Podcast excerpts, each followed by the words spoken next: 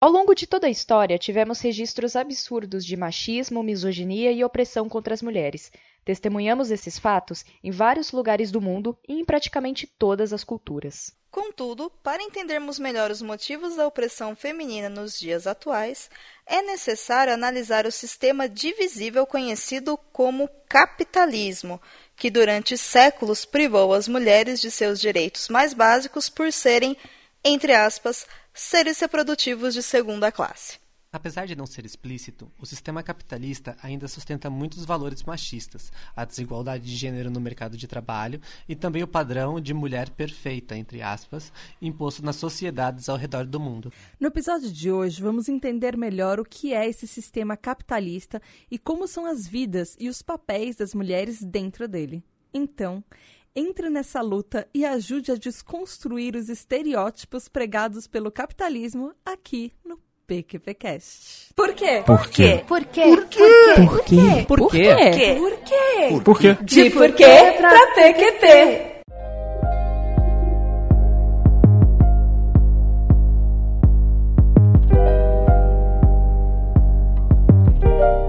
Fala galerinha PQPesteira! Começando mais um De Porquê pra PQP, o podcast de ativismo e sociedade que explica os plot twists da vida real.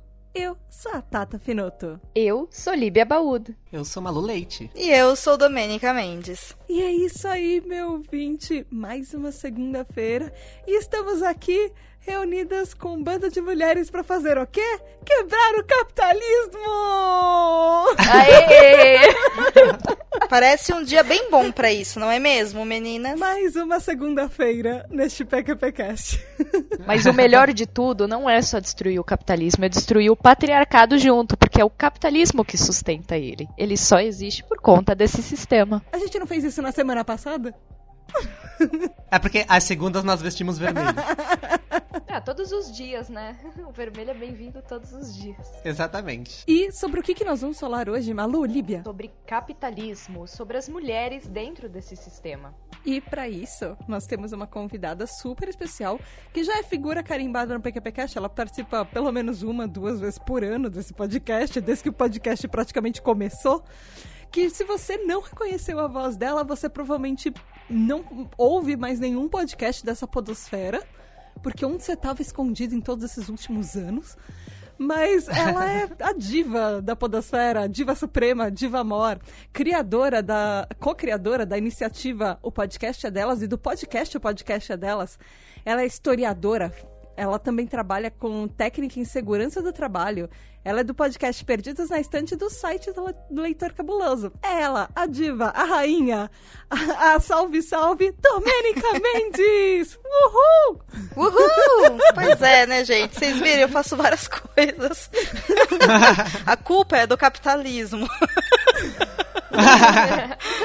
Não, não é porque você não tá ganhando por isso. Ah, então, mas a parte da segurança do trabalho é, Ah, é. né? Mas enfim, estou aqui como uma verdadeira esquerdelícia feminista, né? Pra, enfim, conversar um pouco sobre isso. Esquerdelícia é boa, vou adotar.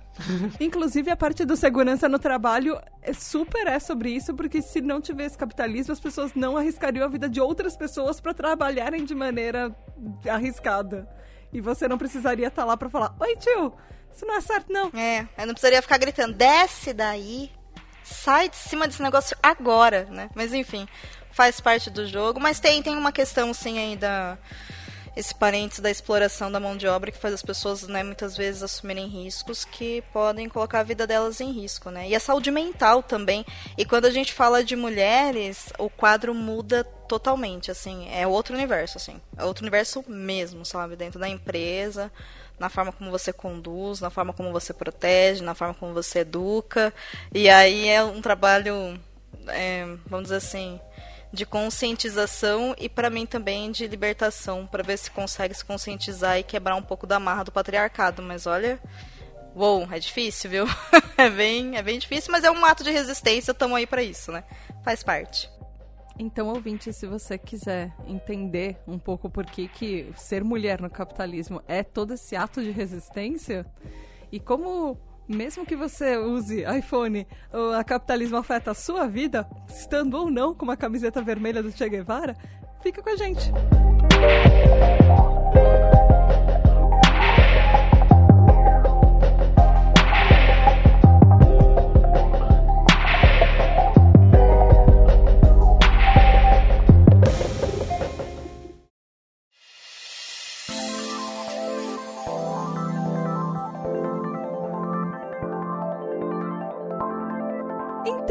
ouvintes, vamos começar aqui com o básico do básico do básico. Quem quer vestir a barba do Karl Marx e explicar o que é o capitalismo? Líbia, você quer conversar, contar pra gente então o que é o capitalismo? Afinal, ouvintes, calma aí, fazendo uma pausa. Ouvintes, essa é a primeira pauta da Líbia no PQPcast oficialmente. Ô, Tata! Um orgulho de mulher. Olha o spoiler. É um orgulho, gente, de verdade, a pauta tá muito Lógico, boa. gente. Uma, uma mulher feminista, muçulmana, comunista, tem que fazer uma pauta como essa. Não é possível que ninguém faz uma pauta como essa em anos de podcast, né, gente? Desculpa. Uma hora tinha que ter. O ouvinte aí vai concordar comigo. Eu, concordo, Não, eu super concordo. Vocês estão aqui pra isso. Você fez um bom Exatamente. trabalho. É só um reconhecimento. É uma exploração da sua mais-valia de Claro. pauteira. Calma aí. Não, ah, não, nunca. E é tão interessante a gente falar de capitalismo porque a gente fala hoje de todos esses movimentos sociais sem saber o que tem por trás disso, né? É interessante como o capitalismo é, ele rouba as virtudes desses movimentos que a gente tem hoje, feminismo, é, o movimento LGBT, o movimento é, pelos direitos equalitários dos negros, inclusive. Então, é interessante a gente conhecer esse sistema, porque do ponto de vista econômico, ele nada mais é, é, do que a concentração de capital nas mãos de uma grande empresa ou nas mãos de um único indivíduo. É aquela história de você trabalha, você é minha mão de obra e eu que te pago. Ou seja, você não pode falar nada, você não pode fazer nada, porque eu que estou, entre aspas, colocando dinheiro no seu bolso e comida na sua boca. Né, É um trabalho exploratório, porque quando a gente fala de capitalismo, as pessoas já apontam o dedo para você e falam, olha lá, o esquerdista vagabundo que não gosta de trabalhar, mas gente, o capitalismo, ele não é contra o trabalho, ele é contra a exploração nesses meios. E hoje a gente vai falar não só da exploração dentro do sistema econômico, mas da exploração da mulher dentro desse sistema, não é mesmo, Tata? Não é mesmo, Malu? Yep. É, inclusive, já que você falou, é, é legal a gente lembrar exatamente isso, gente. Não significa que se você é contra o capitalismo, você não pode usar um iPhone, viajar pra Disney, sei lá, e, e viajar pra Europa ou qualquer coisa assim. Ou, sei lá, pegar o seu, a sua, seus perninhas e andar até a próxima cidade e nadar na cachoeira. Você tá trabalhando, você tá ganhando seu dinheiro e sendo explorado por isso, porque eu- eu, honestamente não conheço uma pessoa que não seja explorada pelo trabalho dela. E você tá fazendo render o tempo livre que você tem com o dinheiro que você literalmente suou a camisa para ganhar. Mesmo porque se a classe trabalhadora tudo produz, a tudo a ela pertence, né? Então, essa história de que se você defende uma postura socialista, eh, uma sociedade socialista, você não pode ter determinados bens de consumo, isso é balela, gente. E até aproveitando já deixa, é legal a gente, a gente já pontuar eh, alguns conceitos que não sei qual é o nível do ouvinte sobre eh, de conhecimento sobre os temas, né? Mas o que a Tata trouxe da, da questão de não ter nenhuma pessoa no capitalismo que não é explorada, é, nenhuma mão de obra explorada, isso é intrínseco né, do sistema capitalista, como o próprio Marx colocava, né, que é a questão da alienação e da mais-valia. Né? Você faz com que essas pessoas elas estejam é, não tenham acesso aos meios de produção e, consequentemente, seja mão de obra. E o capitalismo, como um sistema cruel e vil que é o principal objetivo é o lucro, vai explorar essa mão de obra através da mais-valia, aonde que a, a sua força de trabalho e a remuneração respectiva em relação a ela não é o suficiente para você conseguir comprar eh, os próprios bens de consumo muitas vezes que você mesmo produz. Então, fica com a gente que é, se você não sabe, você vai entender agora os bafos do capitalismo. Só fazer um, um adendo, porque quando a gente fala dessa questão de capitalismo, comunismo, socialismo, Marx, vermelho, esquerdalista e tudo mais, eu- a gente brincou sobre isso, né? Mas a gente tem que reconhecer que existe uma dificuldade sim nesses termos. E nós vivemos um período novamente de, de dualidade política.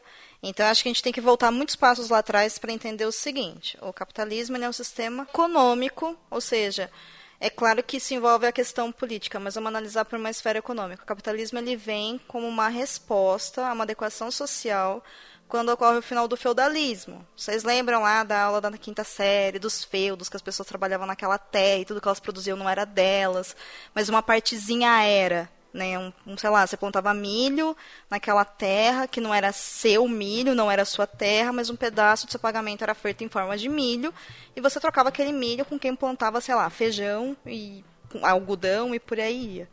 Quando o feudalismo ele chega ao fim, entra numa fase de transição e o novo mercado, a nova forma de se fazer mercado, que nem existia mercado exatamente naquela época, né? Vai ser meio que anacronismo isso mas a forma como a sociedade se reorganizou foi através do sistema capitalista.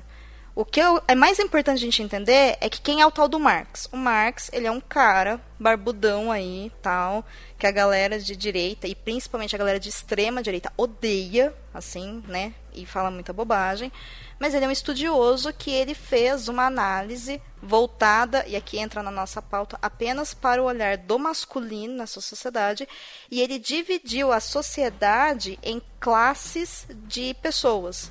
E nessa classe de pessoas, todos nós aqui, nós somos trabalhadores. Por quê? Porque como bem disseram as meninas, nós não somos os donos, né, ou as donas dos meios de produção. E aí eu vou pedir encarecidamente para que vocês entendam que você pode ter uma loja de iPhones e usar todos eles, a não ser que você seja o dono da loja que produz o iPhone e as pessoas trabalhem para você e você não faça nada porque você vive do lucro da sua empresa que é constituída através da venda do produto que é feito pelos trabalhadores que são pagos para trabalhar para você e não tem condição de ter os seus próprios iPhones ou comprar a sua loja ou comprar, sei lá, a maquininha entre aspas que faz iPhone, você não é elite, pelo amor de Deus, gente. Você é classe média, você é trabalhador, não me faz passar vergonha.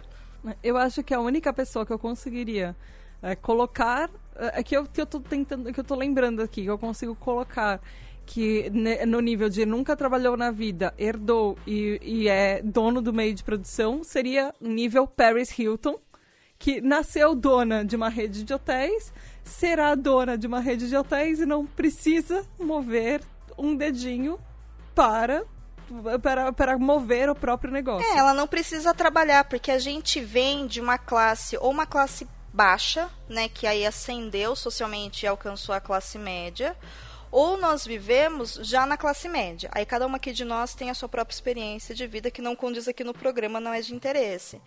Mas quando a gente ascende socialmente, a gente tem uma ilusão de que existe a classe pobre, que é aquelas pessoas que realmente no Brasil não tem saneamento básico, não tem alimentação todos os dias, três refeições por dia ou menos, não tem é, acesso ao sistema público de saúde, não tem transporte, não tem asfalto, não tem nada para pessoas que, sei lá, como nós temos condições de pegar metrô, pegar ônibus, andar de bicicleta, tem um carro disponível muitas vezes, etc. Ninguém aqui é elite, nós somos trabalhadores, nós vivemos do nosso trabalho. Eu posso até, por exemplo, ter uma empresa, não é o meu caso. Né? Mas eu posso ter uma empresa, eu posso até empregar alguém para trabalhar para mim. Mas a não ser que eu não precise trabalhar e que eu não seja super rica, aqui no Brasil a gente tem, sei lá, é, o Luciano, o velho da van, ele é elite, entendeu? Por exemplo, as pessoas entenderem, embora ele não seja um super rico, né? Ele está ali ainda numa numa elite mais baixa, digamos assim, mas são os grandes proprietários de bancos, por exemplo, que eles literalmente vivem do lucro das operações. Se você tem um CNPJ, se você tem uma empresa e você trabalha para sua empresa, ou seja, se você não for trabalhar hoje, você não vai entregar o trabalho, o cliente não vai te pagar e você não vai pagar a prestação do seu carro, a escola do seu filho, o seu lanchinho do McDonald's, você não é classe média alta, você não é elite, você é trabalhador, você trabalha. Só que você trabalha para você. Você não trabalha para alguém. Entendeu? Se você alguma vez na vida já se preocupou em posso perder o meu emprego ou posso não ter grana para pagar X, Y, Z coisas, você não está. Você, você está no capitalismo, você não está em nenhuma outra forma que pode falar, ah, eu sou contra. Eu sou a favor do capitalismo, acho que se ele super funciona, eu sou, sou contra essas pessoas que querem deixar tudo comunista. É. Sim, e, é, e é engraçado que a, que a classe média, como a Domênica falou, ela está mais próxima do trabalhador, né, da classe trabalhadora, do que da elite, porque a elite é as, as, os, os, políticos do nosso país, grandes empresários, né? E você vê muita gente de classe média se achando elite, né? Se achando é, a burguesia. É, é, um conforto social ah. de uma ilusão, gente, que assim, é mentira, tá? Você ganhar, sei lá, 20 mil, 30 mil por mês, mas você trabalha 8 horas ou 48 horas por, por semana, isso não é elite, tá bom? Dá uma olhadinha no lucro do banco e compara com o seu salário. É igual? Se não é, você não é elite. Sabe? É, é uma questão de números. Só que a gente tem uma ilusão que quando a gente vai para a classe média alta, né, ou para a classe média, a gente acha que a gente está perto da elite no topo da pirâmide. E assim, sei lá, se a elite é 10 e a classe trabalhadora que a gente olha que é o peão de fábrica é 2, meu, a classe média tá no 4, sabe? Do 4 pro 10 tem muito uma distância muito maior do que do 4 pro 2. E aí você pode comprar o telefone que você quiser. E, por favor, compre, vá para Disney, seja feliz, mas não seja uma pessoa que alimenta esse sistema e explora outras pessoas, porque você não é um capitalista, você é um trabalhador. O nome disso tudo, para quem não sabe, é consciência de classe. É o que o Marx tenta falar, entendeu? É isso basicamente, né? Uma metáfora que eu sempre faço para tentar explicar para meus alunos um pouco dessas coisas, deixando bem claro que eu sou a professora doutrinadora comunista que tenta implantar uma revolução vermelha no nosso Não país. Não somos todas. Ah, é... é, porque fala, falam né, que, os, que, que, os professores são doutrinadores, então sou então, muito prazer, professora doutrinadora, se assim. Ah, mas então, uma metáfora que eu sempre coloco para os meus alunos é, é, que como se o sistema capitalista ele, ele fosse um jogo de xadrez.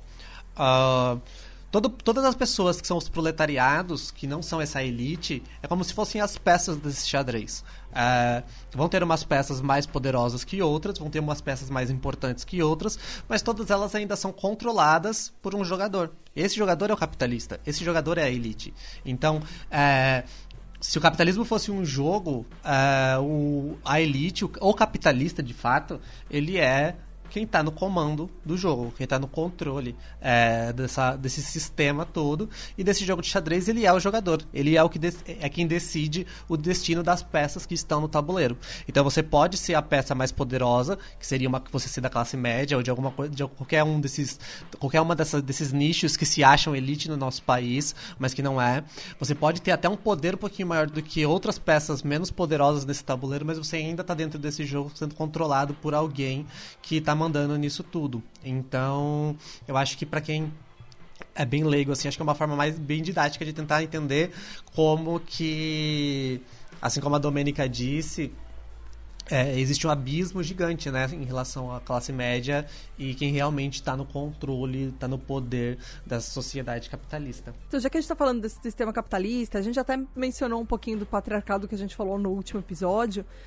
Vamos tentar agora falar assim, começar o cerne desse episódio, que é e as mulheres nisso tudo? E o feminismo nesse capitalismo e essa relação das mulheres nesse capitalismo? Porque como a Domênica já falou, me, uh, mesmo quando a ideia de capitalismo começou, ninguém considerava a própria mulher no rolê.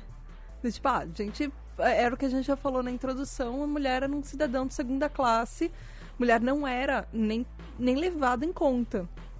Isso a gente falou um pouquinho no último episódio sobre patriarcado, que no começo, uh, como uh, no começo da, da, civilização humana, nós éramos uh, todo mundo vivia numa sociedade, todo mundo era igual, porque todo mundo tava caçar para comer, matar para comer e tudo. A partir do momento que gente, o, o ser humano começou a criar raízes, começou a ter a ideia de posse, Uh, começou a ter essa mudança de realidade, porque o modo de vida sedentário, uh, quando você começa a cultivar, por causa das mulheres hum, terem, uh, engravidarem e precisarem, por exemplo, cuidar dos filhos, os homens começaram a fazer mais coisas braçais e as mulheres foram deixadas, entre aspas, de lado com uma outra função.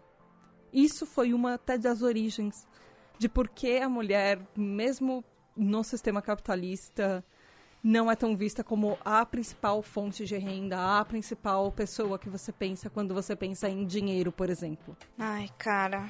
Ai, como é. Ai, que nervoso que dá isso, não é? Assim, dá um mal-estar, porque quando a gente fala dessa maneira, parece que foi uma coisa que foi pensada, estruturada, sabe, para dominação. E não foi, porque não é assim que a sociedade se organiza, sabe? Na verdade, humanos se organizam de uma maneira muito orgânica. A gente é bicho, entendeu? Biologicamente a gente é bicho, só que nós somos bichos sociáveis que precisam de outros bichos que a gente identifica como igual para sobreviver. Literalmente sobreviver, eu tô falando aqui. Né? Então, quando, quando muda esse sistema, mudaram outros fatores sociais e culturais. E uma coisa que o capitalismo, no geral, ele é bom desde que ele se tornou o capitalismo, como um sistema econômico e político que funciona por si só, é que ele rouba todo tipo de pauta, adapta para ele e vende. Entendeu? E aí, cara, é o que a gente vê, assim, isso é muito visível, sei lá, nos nossos tempos, qualquer tema de ativismo vira aquela coisa, né? Nossa, to todo mundo é feminista em março, entendeu? E aí no restante do ano, pau, todo mundo adora a consciência negra em novembro. Passou novembro, dane-se, é racista, sabe? Então, assim, são pautas que vendem, e vendem por quê? Vende porque o capitalismo precisa da venda dos produtos para sobreviver, ponto, né? Quando a gente fala das mulheres no capitalismo, a gente não pode esquecer que os homens, eles se viram de repente obrigados a fornecer os que não eram ricos, né, os que não eram as Paris Hilton do, da época, precisaram utilizar o que eles tinham, que é a força de trabalho. Então, eles se viram obrigados a trabalhar, né? E lá atrás, em várias sociedades, as mulheres também trabalhavam fora. Só que assim, como a gente está naquele momento, que envolve várias coisas, adequação de maquinário, alta produção, porque até então não existia o conceito de produção, né, que é aquela coisa mesmo de você pensar em produzir várias coisas iguais para você poder vender, né, ou produzir mais do que deve. Lembrando que no feudalismo você planta e quem demanda se vai dar certo ou não é o tempo, é a terra, enfim, é a natureza. No capitalismo a gente não respeita a natureza, a gente impõe a velocidade que a gente quer, né, que é a velocidade, na verdade, que o mercado exige. É assim que a gente trabalha até hoje, lidando com 5 mil pautas diferentes no seu trabalho, sendo que, na verdade, você deveria, sei lá, em um ano fazer um tipo de trabalho, e não cinco numa semana. Entendeu? Porque a qualidade de cinco numa semana é uma bosta. É um fato. E aí o que acontece? Quando você tem essas pessoas assim, facilmente elas adoecem, facilmente elas morrem, você precisa de mais pessoas. Se você precisa de mais pessoas, quem que tem o poder de parir? São as mulheres. Então ela se torna dentro desse sistema ela foi sendo sufocada e jogada para dentro de casa para poder administrar o lar enquanto os homens trabalham fora e cuidar das crianças. E esse trabalho de ser mãe, ser dona de casa, gerenciar um lar e tudo mais, dentro do sistema, ele não é visto como algo que presta, porque o que presta é quem tem dinheiro, uhum. e isso é um serviço que não é pago. E quem isso gera o dinheiro, né? Exatamente. Assim, isso fecha, né? E isso vai trancando o patriarcado, isso vai trancando o nosso poder de, enfim, de ser quem somos, né, de evolução pessoal e profissional, etc e tal.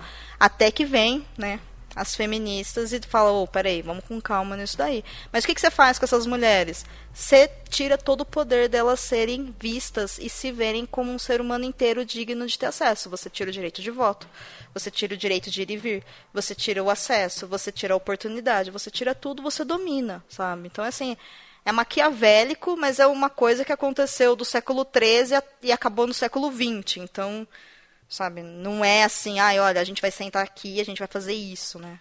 Não, não é pensado, né? Vai se construindo e a, e a, necessidade que a sociedade tinha na época e que a gente viu que não deu certo, é por isso que a gente está tentando mudar agora. Fazendo um parênteses, bem rapidinho no que a Dô falou, se existe alguém que pensa, ah, imagina, capitalismo não mata, isso é coisa que já aconteceu há muitos séculos atrás, é só procurar no Google funcionário morre debaixo da mesa no trabalho. Existem pelo menos um ou dois casos no Japão por ano, talvez bem mais.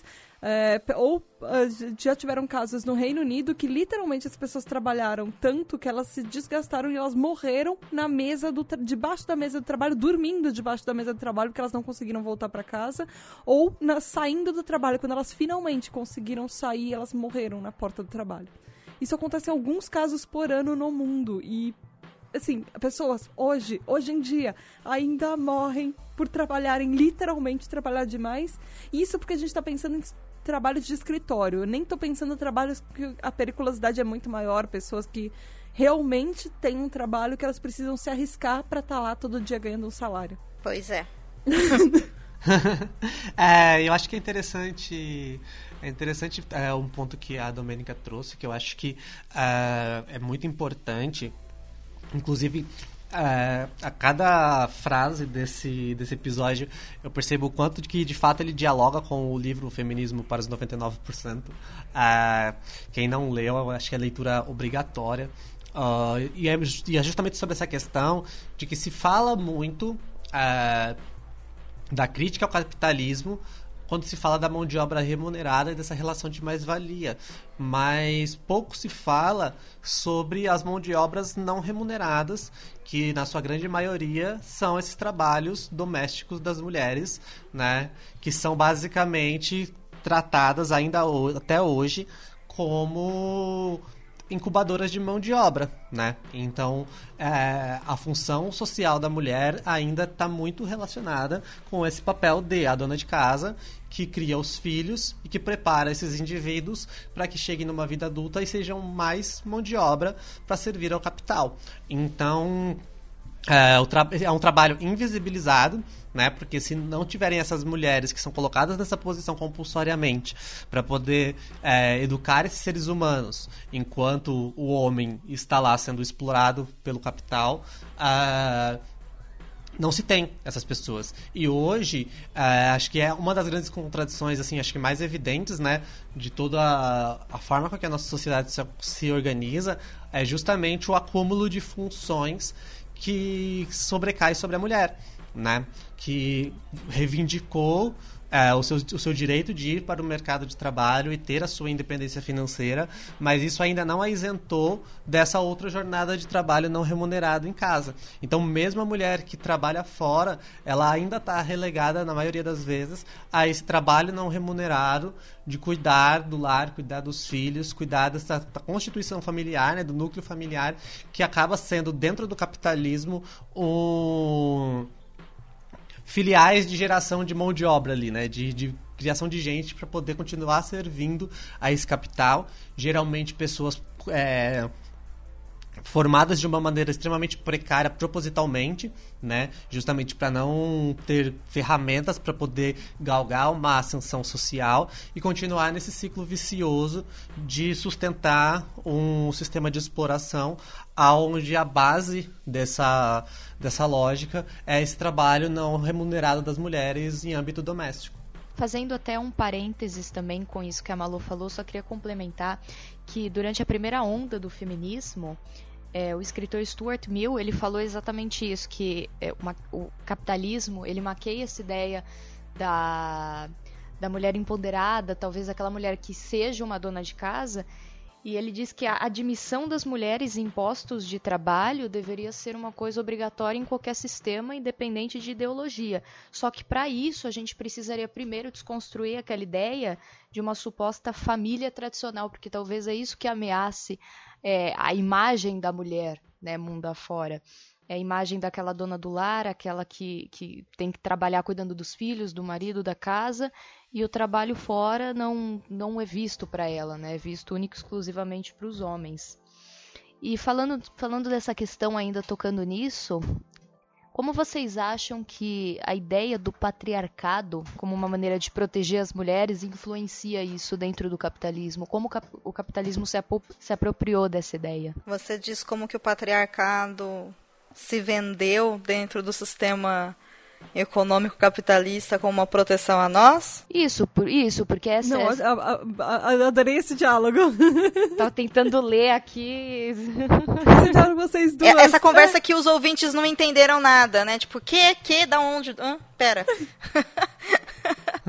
é porque assim, é difícil a gente falar do patriarcado sem falar do capitalismo, porque é isso que fomenta o, o, patriarcado e o capitalismo ele tem essa pontada social também. Quando a gente vai falar das mulheres e a gente fala do patriarcado, a gente tem que ter em mente que o, o capitalismo sustenta essa e outras ideias. Ah, você está falando do conservadorismo do capitalismo. Cara, É, você precisa. Na que- questão moral. Tá. É, eu acredito. Eu comentei lá atrás que o capitalismo ele é muito bom e não, gente, ele não vai ser derrubado, tá? Desculpa aí você que tá achando, ai, nós vamos colocar o comunismo e o socialismo dentro em breve porque o capitalismo está caindo. O capitalismo está caindo desde o século XIV, tá, querido? Não vai cair, tá? É isso. Ele se transforma, ele não acaba. Essa merda não acaba, tá? É isso. Não vai acabar. Eu não sei mais como dizer. Então, assim, a gente tem que estar consciente disso e a gente tem que, na verdade, pegar pontos dele que não são bons. Eu sei que parece tudo, mas não é, tá? Aí. Vamos segurar a tanga. O problema não é o capitalismo existir, você ter uma questão de trabalhar em troca de dinheiro para poder comprar as coisas. O problema é a má distribuição de renda, a de renda e a alta exploração das pessoas, enquanto poucos têm muito dinheiro. Entendeu? É esse o problema. O problema não é a gente trabalhar e ter as coisas, porque isso já era o que sempre foi. Se você não plantar, você não come, sabe? É, não existe. O, o fast food não chega lá à toa porque, né, sei lá, uma intervenção divina, plum, apareceu lá o seu lanchinho, né? Assim que funciona a vida. Só que o, o capitalismo ele precisa ser conservador em, em vários aspectos, inclusive e talvez principalmente na questão do patriarcado, porque você precisa dominar, né? Você quanto mais pessoas dominadas, presas numa caixinha você tem, menos chance dessas pessoas se conscientizarem, saírem dessa caixinha e tentar te derrubar. Então é muito vantajoso para elite manter essas mulheres aprisionadas e até mesmo com acesso reduzido. Porque aí envolve, eu fico pensando, envolve tanta coisa, né? Porque envolve é, uma má educação que coloca essa pessoa, ou ela já vem né, de um acesso dificultoso que essa pessoa tem a uma educação de qualidade porque ela tem uma renda baixa. Aí essas mulheres são ensinadas pelas mulheres de suas famílias a serem mulheres e mães e donas de casa, porque é isso que, sei lá, desde sempre se faz nessa família. Tem algo de errado nisso? Não tem nada de errado em você ser uma dona de casa e uma mãe. É um bom trabalho. Se você fizer direito, vai fazer bem para todo o universo, entendeu? Qual que é o problema do capitalismo em si? É ele prender essas mulheres nesse lugar, não dando oportunidades para que elas saiam. E quando dá oportunidade para que nós saiamos, você fica nesse jogo de entrevista de emprego. Olá, qual é o seu nome? Você é casada? Hum. E o seu marido te deixa trabalhar? E você pretende ter filhos? E se você tem filhos, quem que vai cuidar do seu filho quando ele estiver doente? Por que, que eu vou te contratar então se eu sei que algum dia você vai precisar sair daqui? Entende? O problema é esse jogo psicológico e esse jogo social que é feito com a gente, onde a gente é educada a fazer uma coisa que não tem valor, mas a gente é obrigado a fazer e sustenta o sistema. Quando a gente quebra isso, a gente é culpado por aquilo. E se você resiste a isso falando, não quero, não me interessa, não vou fazer, você também é culpabilizada por ter aberto mão de uma parte da sua feminilidade que na verdade ela não é sua. Ela é criada culturalmente para te manter no mesmo lugar, que é um lugar aonde completamente sem acesso a nada, completamente calada, completamente submissa. Então isso é vendido como uma forma de proteção, porque teoricamente o mundo lá fora é muito grande para nós, pobres donzelas indefesas, enquanto os nossos maridos, os nossos pais, os nossos irmãos, os nossos noivos, os nossos namorados, ou seja lá quem for, e isso é heteronormativo demais, porque não é mesmo. Nós não vivemos num mundo onde homens se relacionam apenas com mulheres ou mulheres apenas com homens, não é assim, nunca foi. Ainda bem, para quem se interessa, não é? Pois é, então assim, né? Tem essa questão também, mas é puro controle social. Ainda bem, né? E aí Ainda isso bem. envolve tanto a questão de dentro de casa, quanto do sistema econômico, quanto da sua contratação, quanto a sua religião, quanto que você come, como você veste, como você fala.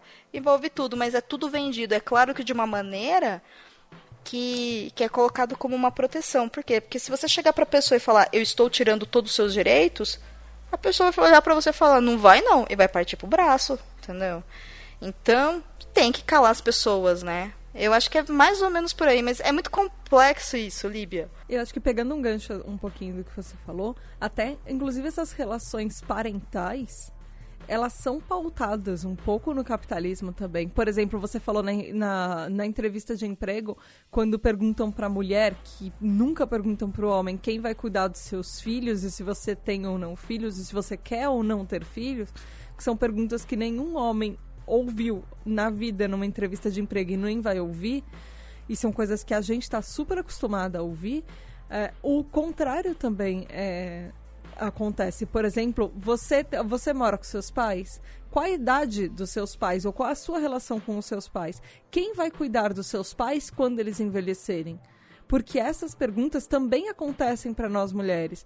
Quem, uh, porque uh, mesmo a mulher indo no mercado de trabalho, a gente ainda é vista como primeiro papel de cuidadora, sendo dos filhos, sendo dos pais. E é um dos maiores argumentos que as pessoas dão, uh, assim, às vezes desde pequena, mas para muitas pessoas que nasceram no designadamente uh, no sexo feminino, no gênero feminino, é, é uma das coisas que você está acostumado a ouvir, tipo, é um argumento.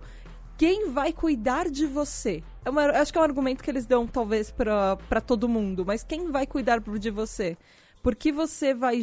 Por que, que você não vai gerar filhos? Porque isso significa que em um momento o capitalismo já espera que o seu corpo esteja cansado e você não vai conseguir mais produzir o tanto quanto você produzia quando você era jovem.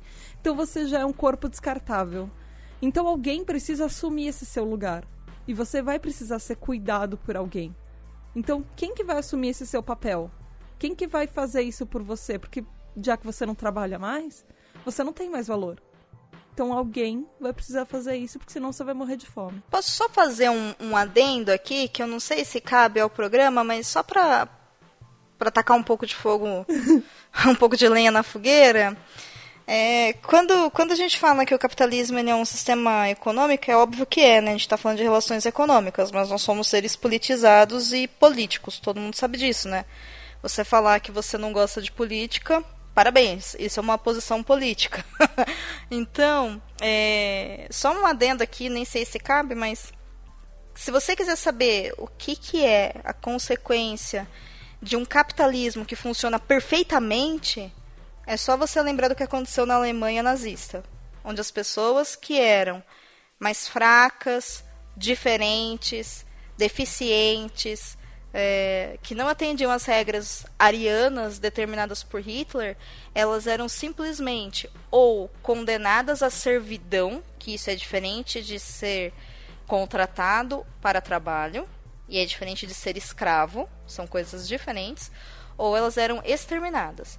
Então, por exemplo, se você. Ou experimentadas, né? Elas Exato. viravam um experimento. É, ainda que assim, né? Como experimento, eles colocavam como uma coisa de avanço da medicina, tá, quando na verdade o que eles queriam mesmo é, é, tinha uma certa curiosidade científica, com toda certeza, mas assim, dá para você evoluir a medicina sem matar pessoas também, né?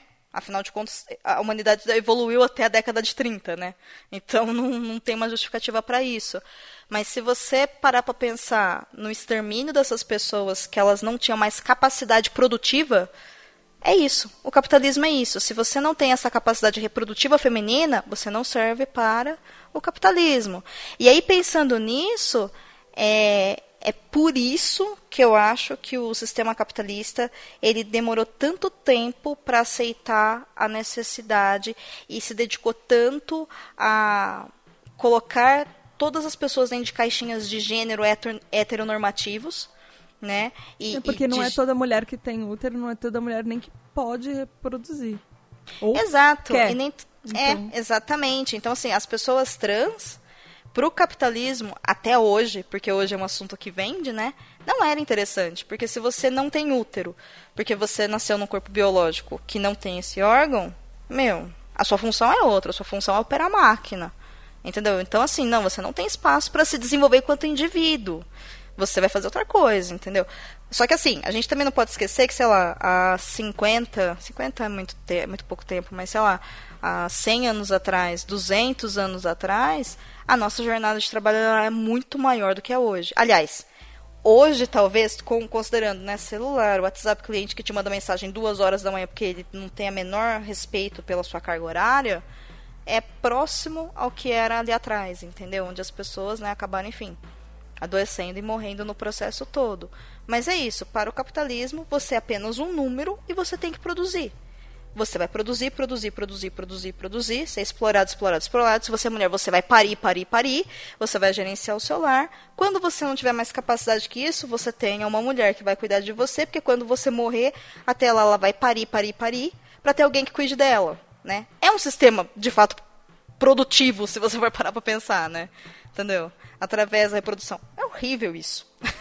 Mesmo mulheres que ao longo da história não faziam o papel reprodutor, elas faziam o papel cuidador. Elas é, é, sempre existiu assim, a partir do momento que você se identifica como mulher na história, e eu acredito, eu não tenho propriedade de falar, mas eu acredito que, tal, que seja cis ou trans, mas a partir do momento que você se identifica com um papel feminino, você vira automaticamente cuidadora. Assim como a partir do momento que você eh, se identifica com um papel masculino, você, se, você vira automaticamente mão de obra trabalhadora. É, ou guerreiro, né? É. É um ciclo vicioso. Você pode virar soldado também, né? E até mesmo os estereótipos de gênero, são justamente como você está falando, eles são construídos justamente para atender essa lógica patriarcal capitalista, né? E sim, é, o que você falou, Tata, faz muito sentido, porque eu percebo, apesar de, como eu já tinha dito num outro episódio, é, o fato de ser uma mulher trans me colocar numa situação muitas vezes de não lugar, porque parece que quando a gente fala dessas caixinhas muito bem definidas e desses papéis sociais que são impostos para nós de acordo com o nosso gênero, eu me sinto às vezes uma pessoa a gênero né? É, porque eu não sou vista plenamente como nem mulher nem homem pela sociedade leiga. Uh, ainda assim, eu percebo que por muitos, em muitas situações do cotidiano recai sobre mim também, por mais que eu não tenha, por mais que eu seja estéreo, uh, recai esse papel de cuidadora uh, de fato, justamente por estar é, sendo já reconhecida como uma mulher, ainda assim, ainda mesmo que seja uma mulher trans. E, enfim, então a responsabilidade dos seus pais, de cuidar do seu irmão, de tudo, as pessoas começam a olhar mais para você, né? Exatamente. A, a, a, a, expectativa desse cuidado para comigo, eu tenho dois irmãos homens, é diferente. Uh, pelo fato de eu ser a mulher dentre nós. E e, enfim, aí se a gente for pegar para pensar, eu, quando a gente fala de tudo isso, para mim é, é, muito latente a questão do, do, da romantização da maternidade, né? Que é muito dessa, dessa, dessa lógica de você usar de um discurso bonito, de que, sei lá, a mulher naturalmente tem um instinto materno e toda essa lorota que a galera fala por aí, justamente para poder prender uh, essas mulheres no, numa cadeia ideológica onde você consegue fazer você consegue limitar a pessoa e ela ainda achar legal né? E aí você compulsoriamente através desses clichês você vai empurrando uh, essa mulher para dentro dessa clausura né, existencial para atender aos interesses escusos do patriarcado. E uma outra coisa que eu queria pontuar também, antes que eu me esqueça, que a Domenic falou uma coisa muito interessante lá no comecinho, que é a capacidade do capitalismo de cooptar as pautas e produtificar isso. Eu acho muito assim problemática já que a gente está falando de capitalismo, está falando de mulheres e, consequentemente, de feminismo, eu acho muito problemática a relação meio promíscua que rola entre o, o capitalismo e o feminismo liberal, né? Uh, porque eu acho que é muito disso, é você usar uh, do feminismo como uma ferramenta individualizada da coisa, é, focada no capital, que é elitista e que foca em mulheres que já têm um certo privilégio social e ela é extremamente excludente para com mulheres periféricas, mulheres negras, mulheres marginalizadas de um modo geral uh, e, é, e, é, uma lógica meritocrática. Né? Então, a mulher que consegue ascender profissionalmente e ter uma estabilidade financeira é, o, o, referencial de mulher empoderada. Porém, quantas mulheres de fato têm um contexto social que permite a, a, ter essa ascensão é, meteórica e conseguir galgar é, grandes cargos dentro de, de, empresas e ser bem sucedida nesse sistema capitalista, sendo que recai todas essas outras responsabilidades e muitas vezes a falta de condições e a falta de recursos para poder buscar uh, esses espaços. Da mesma forma que, assim como acontece com outras pautas,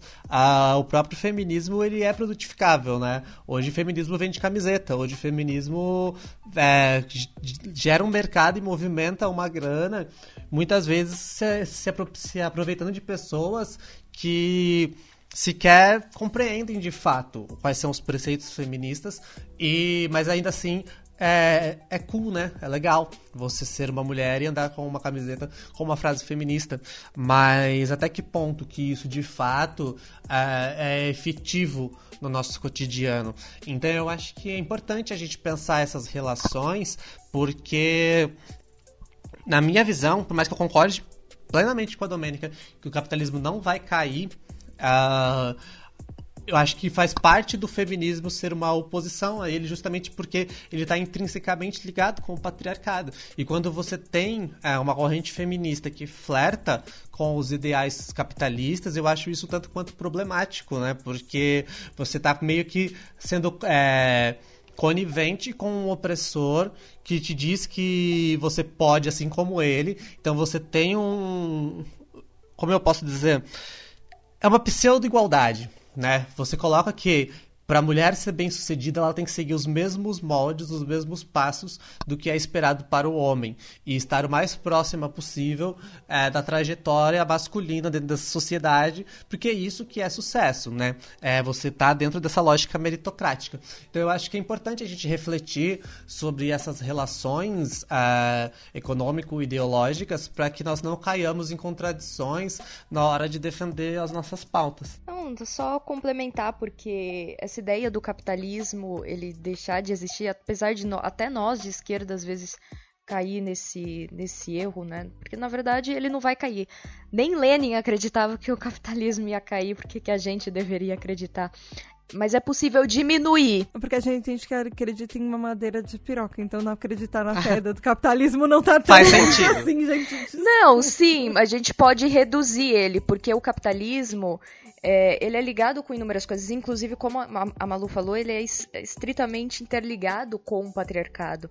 Então é possível que você rompa com o patriarcado, mas não é possível que você rompa do, com o capitalismo. Então a gente pode reduzir eles, ele entendeu? Por, por, várias vias, inclusive econômicas. E é interessante como o capitalismo ele, ele se apropria de determinadas pautas exatamente para vender uma imagem boa, entendeu? Vou dar um exemplo. É, em Israel, por exemplo. Em muitos países do Oriente Médio, é, você fazer uma parada LGBT não pode, é crime, correto? Mas em Israel, que é um país capitalista e tem todo aquele problema geopolítico da região, pode ter. E você pode ter uma parada LGBT. E você vê muitas pessoas aqui comemorando isso, falando: nossa, olha, Israel é o único país democrático daquela região, que não sei o quê. Como se o conceito de democracia fosse totalmente individual, tá? Gente, a democracia é uma falácia, tá? Estou avisando a vocês para, né? Não existe isso, né? Na verdade, até, até dentro desse conceito que a gente imagina que seja uma coisa tão besta, pô, mas e daí que o país faz, é o único país do Oriente Médio que faz uma parada LGBT. Mas tem uma história também de pink money por trás, né? Não sei se vocês já ouviram falar desse termo. Não é porque Israel apoia então, não é porque Israel apoia o movimento, inclusive apoia é, movimentos feministas, que também passeatas feministas é permitido em Israel, e sim porque eles estão lucrando com isso. Vê o tanto de turista que vai para Israel, é, quando é época de, de parada LGBT lá, que acontece uma vez por ano. Milhares, e é um dos países mais visitados do mundo. Então, quem está realmente lucrando com isso? A comunidade LGBT e o movimento feminista ou o capitalismo? Porque a gente sabe que Israel é extremamente ligado com os Estados Unidos. E comprando pautas, né? Por exemplo, assim, é... hoje a questão do empoderamento é muito comprada, mas de uma maneira negativa e que ela não é explícita.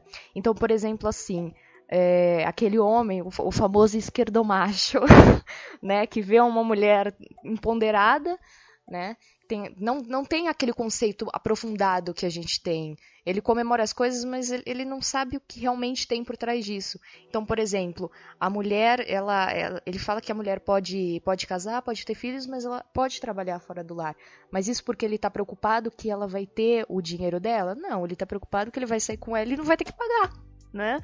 Essa questão da sexualidade, por exemplo, é, a maioria das mulheres que se descobrem ou lésbicas, mas principalmente bissexuais, ele tá preocupado porque ela tá se libertando. Não, ele tá preocupado porque ele acha que ele vai ter a chance de, né, de, de, de ter homenagem.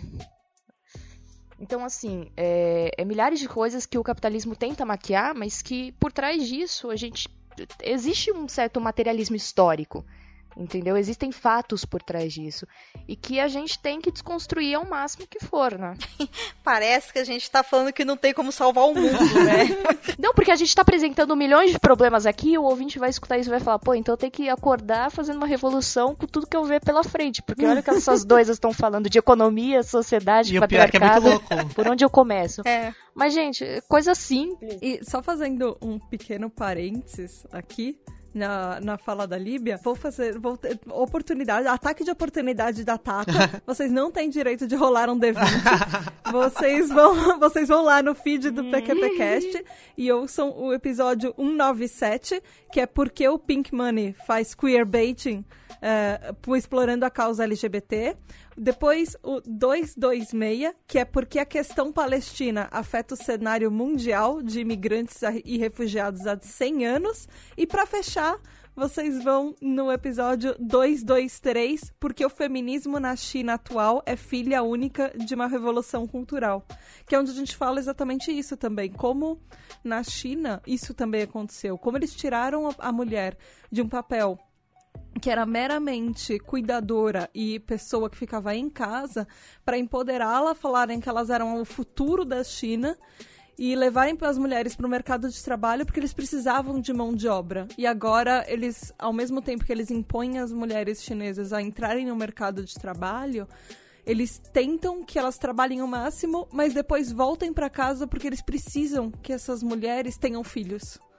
Porque as mulheres chinesas não estão mais gente. casando. Então, ah, mas isso em todos os é, países, né? É. Se a gente for parar pra ver, não, não vai diferir de cultura para cultura. Ele, o patriarcado, apesar dele da gente estar tá em um mundo onde, onde é repleto de culturas, de, repleto de crendices, ele vai existir em todas as sociedades. Por exemplo, me diz uma sociedade que já foi ou é matriarcal. Nenhuma, entendeu? Apesar disso tudo tá mudando hoje em dia, a, ainda tem um, uma um certo tradicionalismo por trás disso tudo, entendeu? O mundo, ele querendo ou não, felizmente é dominado por homens e é dominado por esse pensamento. Então quebrar isso é um trabalho muito árduo, é muito difícil. O, a questão que eu acho que é importante, de novo, é a gente voltar lá atrás em ideias de, de repensar e se reconstruir o tempo todo, porque nós somos agentes da nossa história, então a gente fica confusa, né, no meio de tudo que está acontecendo, assim como o ouvinte também fica. E aí é aquele eterno exercício de lembrar que o patriarcado ele é simplesmente uma questão onde os homens exploram o direito de existir das mulheres, né? Oprime as mulheres. E quando a gente fala em matriarcado, não é a mesma coisa em sociedades matriarcais, porque sim, elas existiram, mas eu acho que isso cabe em outro programa, não aqui. Essa sociedade ela era feita de uma divisão diferente, onde o poder decisório social cabia às mulheres. Mas os homens, eles não eram oprimidos dentro desse sistema. Do mesmo jeito que numa sociedade, patri é, numa sociedade patriarcal a gente é explorada, numa sociedade machista as mulheres não têm direitos, elas são oprimidas, mas numa sociedade, numa sociedade feminista, que é essa sociedade que a gente está construindo aqui, a gente está batalhando, ao menos nós, quatro aqui, né, e muitas outras mulheres, e também alguns homens sim, é, não quer dizer que a gente vai oprimir os homens porque eles são homens. Isso não é feminismo. Isso é femismo. Isso é outra coisa.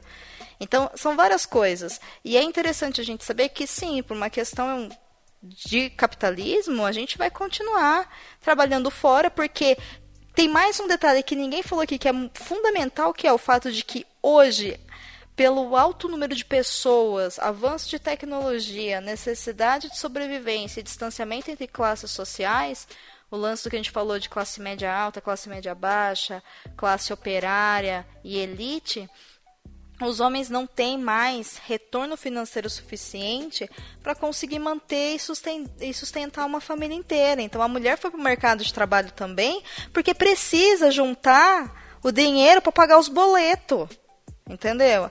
É que pra gente isso é libertador porque, poxa, deixa eu fazer o que eu quero. O problema não é você trabalhar fora para pagar o boleto junto com seu marido, com seu namorado, com seu pai, com sua mãe, com seu tio, seja lá com quem for. O problema é quando você volta para casa e a louça da família inteira tá para você lavar porque teoricamente é você que usa saia. É isso que tá errado, entendeu? E aí é um exercício individual, naturalmente, e é um exercício depois também social de conscientização. Então não tem como a gente separar as esferas, porque, como eu falei lá atrás, todos esses movimentos socioeconômicos, culturais, históricos e tudo mais, eles são feitos de maneira orgânica. Então, se a gente não repensa no individual, no micro, a gente não consegue alterar o macro. Entendeu? Agora, não se iluda, tá? Para o capitalismo, você, de novo, é só um número. Se você não é o capitalista, você é alguém a ser explorado. É isso. Não tem, não tem segredo nenhum. Agora, de fato, o que é exploração, né? Eu acho que vale uma reflexão disso. Você trabalhar oito horas por dia e ficar estressado com uma demanda de trabalho sendo que você está sendo pago, isso não é exploração, tá? Isso é só trabalho. Você é explorado quando você é obrigado a dar muito mais do que isso e você acaba até mesmo perdendo a sua individualidade, você acaba perdendo a sua saúde mental, você acaba perdendo a sua saúde física em troco disso trabalhar 40 horas, 48 horas em troco de um salário, acumular dois, três empregos, isso não é exploração. Isso é simplesmente uma questão de você precisar disso para poder é, ter uma talvez uma ascensão social. Se você conseguir viver com o mínimo ganhando, sei lá, mil reais por mês, meu, se bem que ninguém vive, né, porque o valor do salário mínimo e mínimo é mínimo mesmo, você não vai ser explorado por isso. Agora, todas as pessoas, por exemplo, que trabalham o mês inteiro, 48 horas e ganham o salário mínimo, elas são muito exploradas, né? Porque não existe nenhum trabalho nesse país onde justifique você receber só 900 e poucos reais por mês, né? Honestamente. Então tem que ter um pouco disso também, porque quando a gente fala de exploração, num nível pessoal, pô, se eu não quero fazer aquele trabalho chato, meu cliente me ligou à noite, eu, eu me sinto explorada. Eu não estou sendo explorada, entendeu? Mas é simplesmente uma questão de eu colocar os pingos no is. É muito diferente de ser uma coisa constante, de eu ficar doente, entendeu? Do meu chefe ganhar, sei lá, eu produzo para ele um trilhão por ano e ele me paga cinco mil no ano, entendeu? É muito diferente disso. Então tem que ter um pouco de jogo também de consciência. Mas lembre-se que é, consciência não é abaixar a cabeça e mostrar a bunda, tá? É simplesmente olhar e falar, hum, até aqui é o certo, a partir dali é errado. E a gente vai educando e vai se conscientizando para quebrar essa marra toda, porque senão a gente vai para a água. Porque se tem alguém que realmente quer explorar de verdade, é a elite. E é aqui que entram os direitos trabalhistas, né? Que são tão importantes. Porque se não tiver direito trabalhista, gente, vai todo mundo trabalhar, sei lá, o dia tem 24 horas, você vai trabalhar 20 horas e ganhar 20 reais por mês, tá? Porque é isso que a elite quer. E foda-se, por quê? Porque se você morrer, tem mais 3, 4 batendo na porta para pegar seu emprego. Isso é exploração, entendeu? Então, o direito trabalhista também entra nisso, né? E quando se fala de mulheres, tem a questão de direito maternidade, né? licença maternidade, tem outros tipos de, de direitos. E tem também a questão dentro de empresas de programas relacionados a, a assédio moral, assédio sexual, saúde da mulher né, e do, do homem trans, que são coisas também muito importantes e que são necessárias dentro do, do sistema que podem ser vistos quase como um ato de resistência, dependendo da forma como você quiser olhar isso. E tudo isso está dentro da lei, porque senão não faz. Se dentro da lei não faz, imagina se deixar na boa vontade de quem está contratando, né? Nem férias você vai ter, entendeu? Nem um diazinho. Nem almoço. Nem cafezinho. A fala da Domênica só me lembrou um meme que eu achei curioso, que eu acho que cabe aqui, que eu vi esses dias, que é assim, a, a ideia de trisal não é modismo, é uma questão prática, porque hoje só estando em três pessoas para conseguir dar conta de pagar todos os boletos. Ah... e eu só fazendo um comentário bem rápido, eu acho que a diferença, essa questão que ela trouxe da diferença do, do, de como que opera o patriarcado e o matriarcado, eu acho que remete um pouquinho sobre o que eu falei lá no episódio sobre os mitos do patriarcado, de que é, essa forma das coisas funcionar estão muito atreladas até a justamente os estereótipos de gênero que são impostos para homens e mulheres. E o patriarcado, ele tem muito é, desse, dessa forma de operar semelhante ao comportamento dessa masculinidade hegemônica que fala de é, domínio, de exploração, de você ter controle sobre o outro, o que não acontece em sistemas matriarcais. Aproveitando um pouco, já que ah, retomando um pouquinho uma coisa que a gente falou antes, que uh, tanto a Domênica falou que o capitalismo copta pautas, ele rouba pautas que estão em voga. Uh, a Malu também falou isso, que o capitalismo se aproveita disso, que as, as nossas formas e coisas que a gente acha que a gente quer uh, são muitas vezes impostas. A Líbia também tocou nesse assunto. existe uma questão também, que é a questão como o próprio capitalismo foi mexendo uma coisinha aqui, mexendo uma coisinha ali, e ele estabeleceu coisas que a gente acredita que são os padrões de beleza hoje em dia, que são os padrões até o que a gente chama de moral hoje em dia, do que a mulher tem que se apresentar, como que nós mulheres devemos parecer para esse sistema? Como é que nós devemos agir, como é que nós devemos nos portar, o que nós devemos ou não fazer, como nós devemos, inclusive, ser e parecer e, e tudo. E eu queria saber que o que, que vocês acham um pouco disso. Líbia, você. Eu achei muito interessante quando você colocou isso na pauta. Que, que, o que, como é que você vê isso, assim? Como a gente já tinha falado, o capitalismo ele tem diversas esferas, tá? Então, uma delas, na questão, tocando até na questão econômica, a gente vê hoje produtos de beleza, por exemplo, muito voltado para as mulheres, porque se você visse até a década de 50, 60, absorventes e desodorantes eram coisas praticamente inexistentes. Eu estou falando sério. Nos Estados Unidos, por exemplo, se existiam desodorantes masculinos, certo? Só que quando se teve aquela ideia de que não, a mulher precisa usar absorvente, ela precisa usar desodorante, perfume, é, o mercado capitalista, né, o domínio capitalista, ele apropriou isso, só que apropriou para higiene e cuidado da mulher? Não. Ele se apropriou pensando é, em uma forma de comprar ela, comprar a imagem dela. A gente vê mulheres nessas propagandas é, femininas, mas a gente vê mulheres também sendo compradas para propagandas masculinas. Só que qual a diferença desses dois? que a mulher na propaganda masculina ela tem, ela tá, tem o intuito é, de, ter imagem comprada pelo homem, de servir como objeto de fetiche para o homem.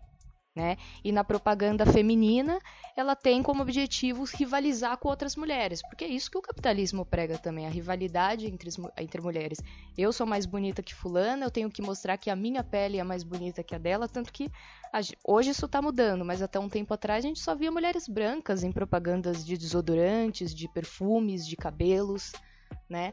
E apesar disso estar tá mudando, é tudo também uma questão de, de jogo, né? Porque a gente sabe que o mercado capitalista ele não se preocupa com mulheres negras, com mulheres trans, né? Com mulheres LGBTs. Eles querem ganhar por trás disso. Hoje em dia, qualquer coisa que você fale contra esses movimentos, você, obviamente, já é atacado. Não é que nem antes que você faz uma piadinha quando você vê um negro e não, vai ficar tudo bem. Não, causa polêmica né? Então, hoje o capitalismo ele precisa mostrar que ele está inter, intertido nesse mercado, né? Que ele, que ele precisa mostrar que ele está adequando essas pessoas aos seus devidos lugares, assim como é, as, as maiorias também têm esses direitos. Mas porque ele quer receber por trás. Porque se a gente vê se realmente eles se preocupassem com, com, com o direito dessas pessoas, dessas minorias, a gente estaria muito avançado em questão, questões de leis, né? A gente não, precisa, não precisaria estar discutindo é, criminalização da homofobia em 2019. A gente já teria feito isso muito antes, apesar da gente viver um sistema capitalista há muitos anos, pelo menos aqui no Brasil. Né?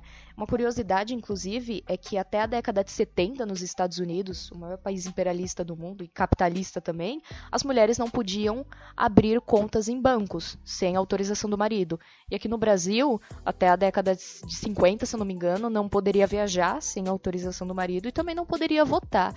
Na Grécia Antiga, que a gente acredita, que a gente tem a mania de acreditar, a santa mania de acreditar que era a sociedade mais livre do mundo para as mulheres e homens, não era bem assim. A mulher era considerada, man... juro por Deus, manobra do demônio, né?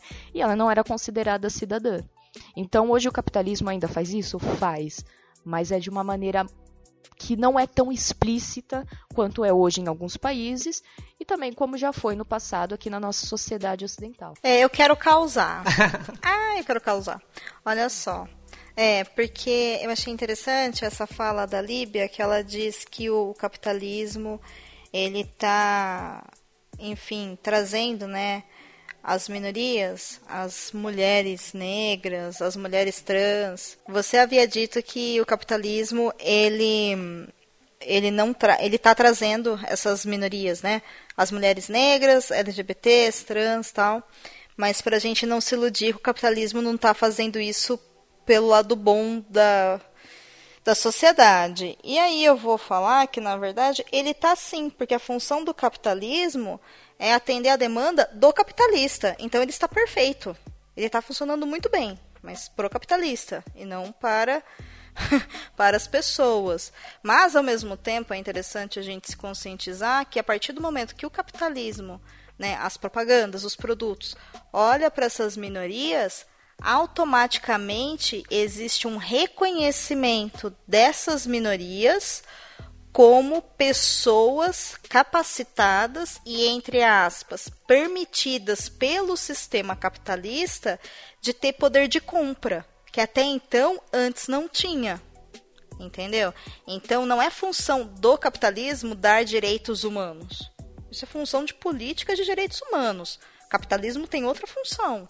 Né? Então, quando a gente vê um produto que tem uma frase de uma mulher feminista, é claro que eu sei que aquela mulher provavelmente não sentou e não estudou feminismo, né? Mas assim, a culpa não é dela, né? Ela tem outras coisas para fazer. E aí, para mim está ok se ela conseguir usar aquela camiseta e entender que ela não tem que apanhar do marido, por mim beleza, entendeu? Zerou. A gente tenta destruir o patriarcado depois, a gente tenta destruir o capitalismo de outra forma. Essas pautas elas estão todas juntas, mas é meio Ai, não é bem água e óleo assim, sabe? Mas tem alguma coisinha no meio que ela mistura, mas a gente não pode cair na tentação de achar que tá tudo junto e misturado, porque não tá. Né? São esferas sociais diferentes. E a partir do momento que existe um produto que me interessa no mercado, significa que aquele mercado me aceitou. Tem isso. E isso é, de certa forma, poderoso porque eu me torno visível. Só que essa onda conservadora e libertadora que a gente tem de tempos em tempos no mundo, eu não sei se isso é só por questão do capitalismo. Pode até ser que seja, né? Porque de tempos em tempos, determinada classe de pessoas cresce com conceitos culturais e chega ao poder de compra, e depois envelhece não tem tanto, mas os filhos delas que são contra os pais têm. Pode ser, pode ser algo para se analisar aí, mas aí tem que ser feita uma análise realmente né, acadêmica para se saber. Agora a questão de corpos, meu, não tem nem o que dizer, né? A gente a gente não se identifica com nada as pessoas que são vendidas nas propagandas não são mulheres de verdade, sabe? E aí a gente se sente mal e qualquer resposta disponível. A sua roupa não serve, sei lá, é porque você é gorda, é feia, é baixa, é alta demais, é qualquer coisa. Vai lá e compra outra roupa para você ficar mais bonita. Né? É isso que o capitalismo quer. Ele quer que você compre. Dane-se a sua saúde mental em troca disso. Não importa. O que importa é você comprar. É você gastar é você fazer boleto, é você parcelar em 24, em 36 vezes, em 48 vezes as roupas do Natal. Entendeu? É você ir lá. E voltar na loja para pagar depois a, a, parcela e comprar uma outra roupinha quando você está pagando uma das parcelas. É claro, porque aquela roupa sua já não serve mais. Né? Ou sair uma mais bonita que vai te dar um novo poder de tal coisa. Por quê? Porque a gente precisa comprar. Se não compra, não vende. Se não vende, não gera lucro pro, pro capitalista, né? Então a gente é usada mesmo o tempo todo e homens são usados, mas não em todos os momentos, né? Para o homem ele ser usado nesse aspecto, ele tem que estar tá numa, numa, numa profissão que é considerada como classe média alta, né? Vai ser um médico, vai ser um advogado, vai ser um gerente, vai ser alguma coisa assim, né? Uma parte dos homens não, não tem esses cargos. Agora, a mulher pode ser a mulher mãe, a mulher dona de casa, a mulher que não vai ter necessariamente a obrigação de ter uma roupa chique para sair de casa mas em algum momento da vida ela vai ter que fazer alguma coisa fora de casa e se ela não estiver muito alinhada com o que está, sei lá, na novela das oito, ela está excluída da sociedade. Ela não está atendendo essa obrigação. A gente tem a obrigação de estar tá vestida de acordo com o tempo. E isso eu particularmente acho um saco, né? Mas é assim que funciona.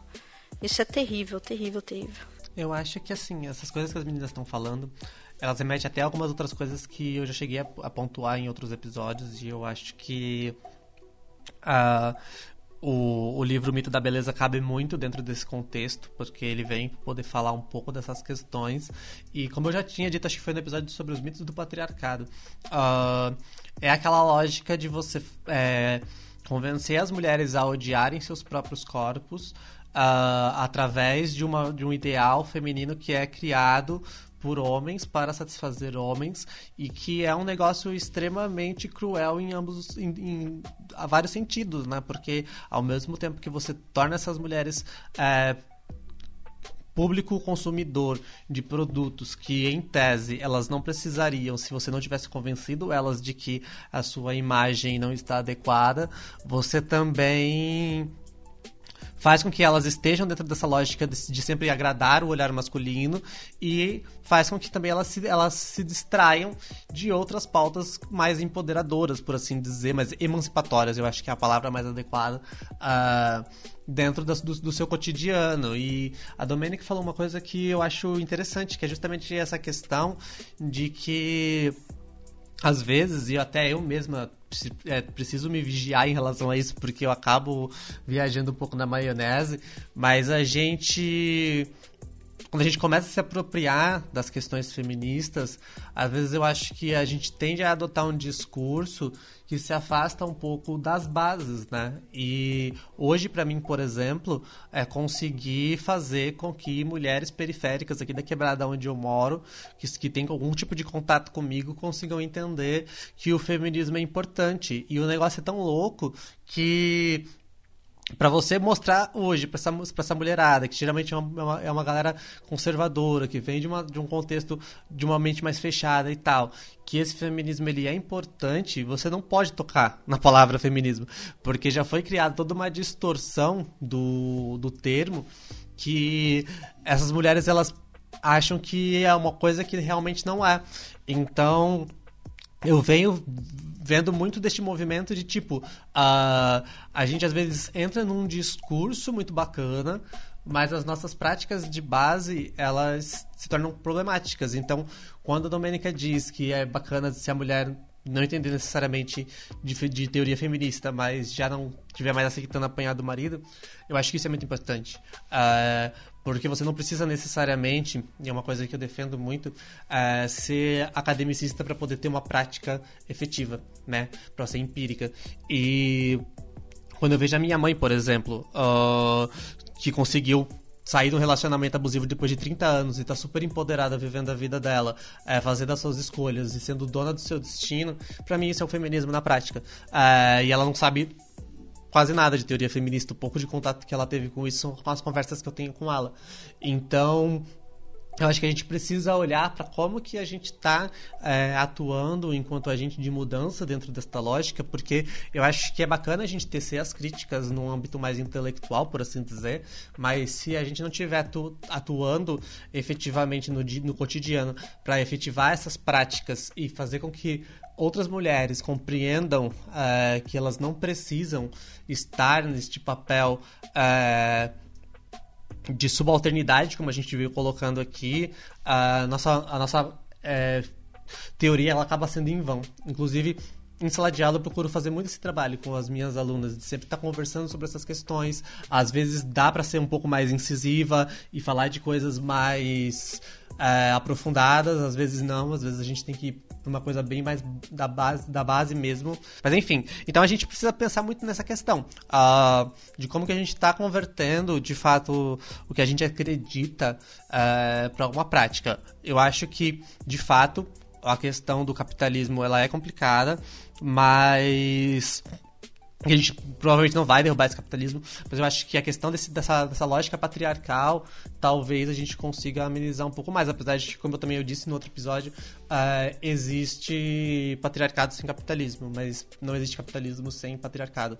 Então, sei lá, eu acho que vale a luta, mas eu não sei até que ponto nós estaremos vivos para poder ver uma mudança realmente efetiva. Poxa, Malu, eu tava esperando você concluir o seu pensamento com então a solução é acabar com o homem hétero. Não. Desculpa, Malu, sim. eu tava esperando isso de você. Então, é que eu tô tentando, de verdade. Eu tô tentando ser um, ser um ser humano melhor e até ter um pouquinho de compaixão com o homem cis hétero e não ser mais a hater é, do homem, porque eu acho que de fato, é que a gente não entrou nesse mérito, eu acho que de fato tem que acabar o homem hétero. Mas eu tô tentando. Viu? É a solução para pro fim do capitalismo, é acabar o homem hétero, pronto. Inclusive, todos... é a, a, aqui. A Domênica tá me matando nesse momento. Não, não, não tô. Eu entendo o que você fala, né? Porque aí é um discurso que eu não brinco, gente. Porque assim, por mais que eu entenda o meme, eu, eu talvez, pela minha própria experiência de vida, eu percebo muito o poder das falas, assim, né? E quando a gente fala, ah, eu acho que tem que acabar com qualquer coisa, o que eu vejo é que as pessoas levam isso no sentido literal, porque elas não têm, às vezes, o mesmo conhecimento ah, que quem falou tem. Entendeu? Elas então você acaba deixar, meio que reforçando é um discurso de violência invertido, que você olha e fala, meu, não era isso que eu tava ah, falando. Mas assim, se a pessoa não entendeu o que você disse, então dê um jeito de falar de forma que ela entenda. Né? Porque senão a comunicação não existe. É igual a velha história que eu me canso de bater, que são mulheres feministas que falam, homens não têm que opinar sobre feminismo. E aí eu vou lá e falo assim: homens podem e devem opinar sobre o feminismo. O que nós não temos que fazer é obedecer eles. Porque assim, se os homens não pararem de matar as mulheres, não vai adiantar a gente ser feminista. Você entendeu? Então eles têm que saber, eles têm que conversar, eles têm que perguntar, eles têm que questionar. E estando numa posição de poder, é claro que a gente fala assim, oh, meu, você tá errado, eles vão se defender. Faz parte do processo, não porque eles são homens, mas porque eles são seres humanos. E seres humanos são dessa forma. Então, assim, eu não me importo quando falo, mas é, eu, eu não faço esse tipo de brincadeira tal né? Porque eu sei que o prejuízo pode ser maior do desentendimento do que o entendimento, principalmente porque a gente está vivendo uma época de conscientização. E se a gente não aprender a educar e até mesmo a se educar, meu, a gente vai acabar perdendo a cabeça. Só que assim, Aqui estamos entre amigas, né, que entendem a linguagem. Então, por mim, vocês podem falar o que vocês quiserem. Também, o que, que eu tenho a ver com isso, né? Vocês são livres Olha, para falar como vocês quiserem. eu não consigo, de verdade, ainda é um, um obstáculo para mim ter essa visão tão conciliatória. Até eu cheguei a comentar aqui em outros momentos, é, acho que vem muito de uma questão de que é, eu sempre tive péssimas referências masculinas à minha volta. Então, é, para mim é muito difícil enxergar o homem como alguém com quem você consegue negociar, com quem você consegue dialogar. Então, é, tem a questão do meme, mas para mim também tem uma questão muito séria, assim, no sentido de que, como eu posso dizer, me incomoda. Tem que acabar me incomoda, o que eles fazem. Me incomoda Sim, essa tem. situação da gente sempre ter que ficar educando o homem, entende? Para poder eles serem melhores e que eles sempre estão numa posição de conforto, de comodismo e isso me indigna por demais. São, estão sendo escrotos sem o menor remorso e a gente que tem que ficar correndo que nem umas loucas para poder é, mediar isso, entende? E eu acho que talvez pelo fato de eu não ser uma mulher hétero e para mim homem não ser interessante em nenhuma hipótese, eu não vejo muito motivo para poder eu, Maria Luísa, é, ficar dedicando muito esforço para poder ser conciliatória com homens, sabe? Quando eu falo que eu, que eu tô tentando ser um ser humano melhor, é justamente porque eu tô me esforçando e conversando com outras mulheres que têm uma visão um pouco diferente, é, tentando desconstruir um pouco dessa minha visão e enxergar a coisa por uma outra ótica, porque eu entendo que ser extremista não vai levar a coisa a um patamar melhor, mas para mim ainda é muito difícil operacionalizar e efetivar de fato essa conduta. Tanto é que, por exemplo, uma coisa bem assim, talvez boba da minha parte, mas para mim é muito difícil conceber a ideia de uma mulher ser feminista e hétero ao mesmo tempo. Eu sei que orientação sexual a gente não escolhe, mas para mim é muito complicado, entende? Porque é, eu não vejo motivos para você ver coisas positivas nos homens. Eu não consigo enxergar a figura ma masculina como algo positivo. Então, para mim, eu sei que é uma limitação minha. E aí a Tata brinca com isso porque eu sou a louca que faz esse tipo de piada aqui, né? Tô tentando me segurar, justamente para não. Eu. pra não pra não virar a hater de homem real oficial, por mais que eu seja em alguma proporção. Mas eu vejo dessa forma, entende? É, é você tentar negociar com o opressor o tempo inteiro, e aí é meio como se ele estivesse fazendo um favor de estar tá te dando uma atenção. E outra, eu não tenho o menor saco pra macho palestrinha que acha que sabe mais sobre você, sobre feminismo ou sobre qualquer pauta que é exclusiva das mulheres. Então, é, num diálogo sobre feminismo, eu penso que o local de, do homem é de escuta. É, ele não tem que falar sobre feminismo, ele tem que ouvir sobre feminismo e perguntar o que ele tiver dúvida, certo? E aí, talvez um local de fala seria reproduzir com seus pares né? Parar de passar pano pro seu amigo abusador, é, parar de ser conivente com a escrotice do colega e aí ser o cara que vai reproduzir essa, essa mudança. Mas entre mulheres, é, o papel do homem quando se fala de feminismo, eu penso que é o papel de escuta apenas esclarecimento de dúvidas. Ele não tá ali para pontuar nada, ele tá ali para aprender, porque ele tá nessa posição de opressor, ele tá numa zona de conforto e como eu já disse também aqui em outros momentos, uh, por ter me descoberto uma mulher trans tarde, eu pude perceber na pele o quão grande que é esse privilégio e talvez parte da minha revolta é justamente por isso, porque eu tenho total dimensão uh, do quanto que isso é injusto. Então, justamente por, sei lá, pela, pela, pela minha trajetória, talvez eu acabe sendo um pouco mais radical em algumas posturas, porque eu já conheci o universo masculino de dentro. Eu já eu sei o que, que é ter o privilégio masculino na sua pele. É, e eu consigo hoje perceber o abismo de desigualdade que tem e como que a maioria dos caras não estão preocupados em fazer com que as coisas sejam diferentes, porque para ele simplesmente não é interessante. Então, para mim é bastante complicado todas essas questões e por isso que muitas vezes eu acabo sendo ah, um pouco mais incisiva, mas estou, tent... estou no momento uma luzinha paz e amor, estou tentando dar uma, uma segurada na onda aí, mas eu só queria fazer esse longuíssimo parênteses sobre essa questão específica e eu continuo, mas ainda assim continuo dizendo, se acabasse o homem hétero, o homem, na verdade, mas principalmente o homem hétero, acho que seria a grande solução de todos os problemas. Nossa, não foi nada disso que eu disse, mas assim, sem intenção de conversar sobre isso agora. Mas eu entendo o que você está falando. É, mas não é isso que eu disse. Né? Eu, quando eu falo que eu vejo que tem muitas mulheres que entendem de feminismo e elas ab falam abertamente que elas se recusam a homens falarem sobre feminismo, eu não estou falando que elas se recusam que, que eles têm, elas têm que se calar para que homens opinem sobre isso. Eu estou dizendo que eu, que eu conheço mulheres que elas se recusam a esclarecer dúvidas de homens que perguntam pelo simples fato de serem homens. Né? Obviamente que o lugar do homem é um lugar de escuta, só que assim, se ele não tira dúvida, não tem como ele aprender. Então, né, é outro nível, né? Nossa, não é, não é isso que eu tô falando, mas claro, assim, eu assumo uma postura de cultura de paz que é uma característica minha e eu me preocupo com isso pelas experiências que eu vivo, né? Não quer dizer que eu sou o modelo de vida para ninguém. Se tá funcionando para vocês, meu, manda ver. De novo, eu aceito qualquer coisa. Se não for violento, eu tô dentro. Eu até dou risada. entendeu? De vez em quando eu solto uns também. Ai, tem que acabar o homem tal coisa, tem que acabar tal coisa. Porque, né, gente, sim, mas não é o homem, é a atitude de, né, que classifica você dessa forma, né, nessa caixinha, né?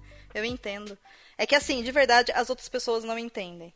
E aí, uma hora isso vai acabar se tornando contraprodutivo, porque quando a gente bate de frente, assim, com o um opressor, ele se retrai e a força dele é maior que a nossa. Porque se não fosse maior, nós não seríamos as oprimidas. Então acho que a gente tem que começar, talvez, a fazer um molotov diferente, entendeu?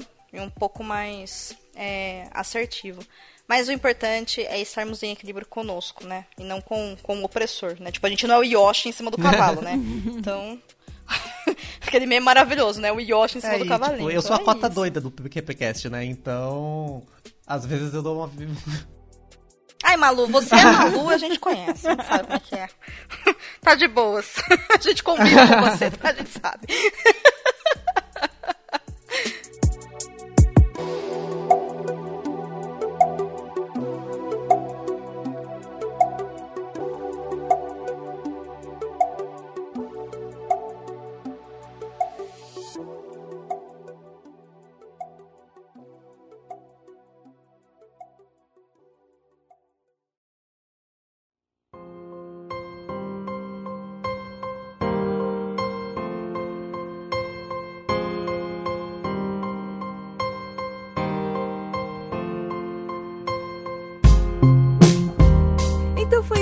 Ouvinte. Se você não vai ser um liberal conservador e vai usar iPhone, vai pra Disney, vai fazer o que você quiser da sua vida, seguir os padrões que você quiser, porque você está trabalhando suficiente para isso, deixa a gente saber.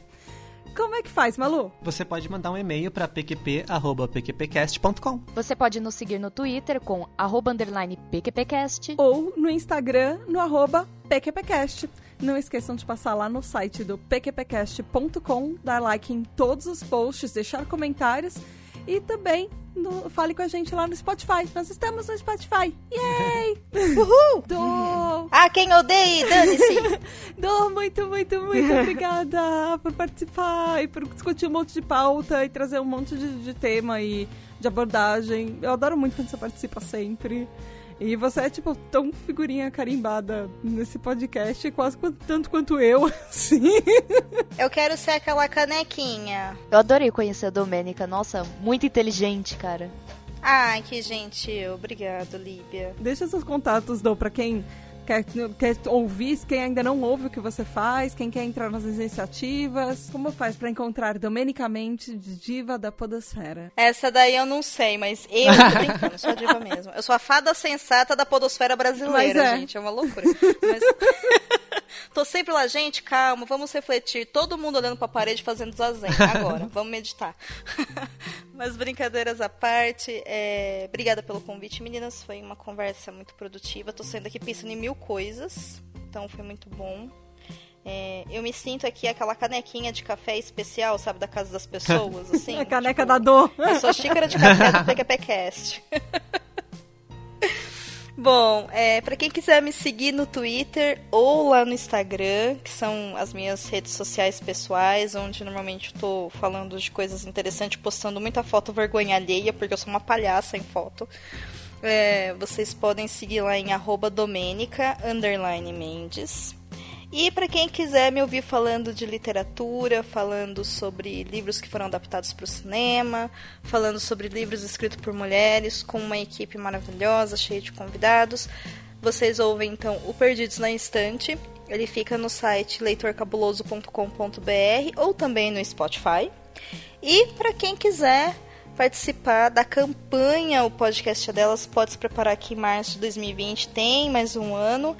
E a rede aceita é, episódios feitos por mulheres ou também aceita agora, a gente está produzindo é, e incentivando programas que já são feitos por mulheres, mas que querem procurar um espaço só seu. Então pode vir para a rede, a gente dá todo o suporte de partes de infraestrutura, divulgação, feed, servidor, tudo na faixa. É só conversar com a gente. E eu já estou batalhando aí pro ano que vem transformar o podcast delas em um degrauzinho a mais também dentro da podosfera. Vamos ver o que que vira. Para o podcast delas, o site é o podcastadelas.com.br e nas mídias sociais é arroba o podcastadelas. Gente, é tudo sem acento, tá? E é o. O podcast é delas, não é podcast é delas. Tem o O, tem um artigo na frente, tá bom? Ele é menino. É inclusive, assim. eu super recomendo. E tem um episódio meu lá, inclusive, no podcast é delas. Foi maravilhoso estar participando lá. E a Domênica maravilhosa, né? Dando esse espaço pra nós. Ah, foi o único episódio até hoje que eu fiz todo sozinha. E foi muito legal. Ah, e eu tô lá falando um pouquinho sobre justamente essa questão da, da transfobia dentro do movimento feminista. E a modéstia à parte ficou ah, babadeira. Não é nem modéstia à parte, não, amiga. Com modéstia mesmo, porque modéstia é a conscientização de quem a gente é sem querer dar uma de capitalista em cima dos outros. Então, é, o episódio é muito bom mesmo, gente. Eu recomendo. Depois, se tiver autorização né, de vocês três, eu posso mandar o link e vocês colocam no post aqui do PQPcast. Sim, sim, sim, mande. Vão lá ouvir a Malu e vocês vão ver que a bicha sabe editar como ninguém, entendeu? Mulher porreta essa mulher. Vocês vão ver, é muito bom. Maravilhoso. E no mais é isso, obrigada pela oportunidade. Espero voltar mais vezes, porque eu não sei se eu fiz a minha cota de dois episódios esse ano no PQPcast. Se eu não fiz, eu quero voltar até dezembro. Ah, mas você é. tem, você tem, a você minha tem meta. o convite cativo, Domenica, se você, se você chegar. Nas minhas pautas você já tá incluída já. Olha, gente, oi, tô chegando, eu tô afim de gravar. Você sabe que tem um microfone aqui pra você guardadinho. aqui a gente não tem a caneca, a Ah. gente tem A gente não tem a caneca chama, com o nome da me chamar, Domênica, porque tem um microfoninho assim, pendurado na parede. Domênica tira, Domênica usa o microfoninho e Domênica pendura lá de novo. tira, tira o pó né, do microfone e coloca de volta, né? Gente, quando vocês quiserem, de verdade, vai ser um prazer, tá bom? De fundo do coração, muito obrigada. E pra você ouvinte, manda recado pra eles, divulguem. Pra eles, não, pra elas, me desculpe. Ai, patriarcado que ensina a gente a falar tudo num E.